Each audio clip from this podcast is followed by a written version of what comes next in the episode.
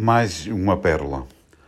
Ontem, durante o debate que seguiu à apresentação de uma declaração política sobre a situação atual do sector das pescas e na qual referi que o atual titular da Secretaria do Mar e Pescas estava de costas voltadas para os pescadores e as suas associações representativas,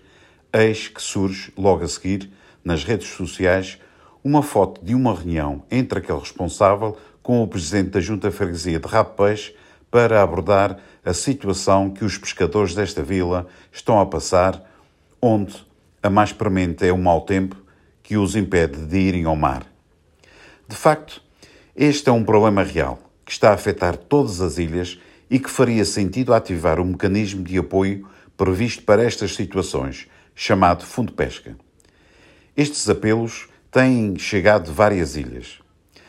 Da última vez que este mecanismo foi ativado, foi a solicitação do próprio secretário, que serviu apenas para tentar desvalorizar uma proposta apresentada na Assembleia e aprovada por unanimidade, para atribuir um apoio extraordinário aos pescadores que não há maneira de aparecer. Mas o mais curioso é que o secretário, que, como já foi referido, ignora os pescadores, as associações e a ciência,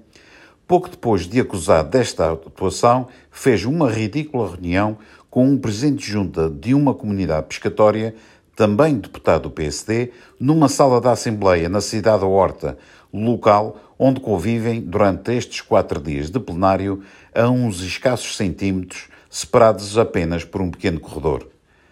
Claro que, como todos já perceberam, daqui vai sair a ativação do Fundo Pesca, já se sabe mais uma para juntar a tantas outras trapalhadas perpetradas pelo responsável pelas pescas dos Açores. Espero é que o setor não se cale, porque não é assim que as coisas devem funcionar.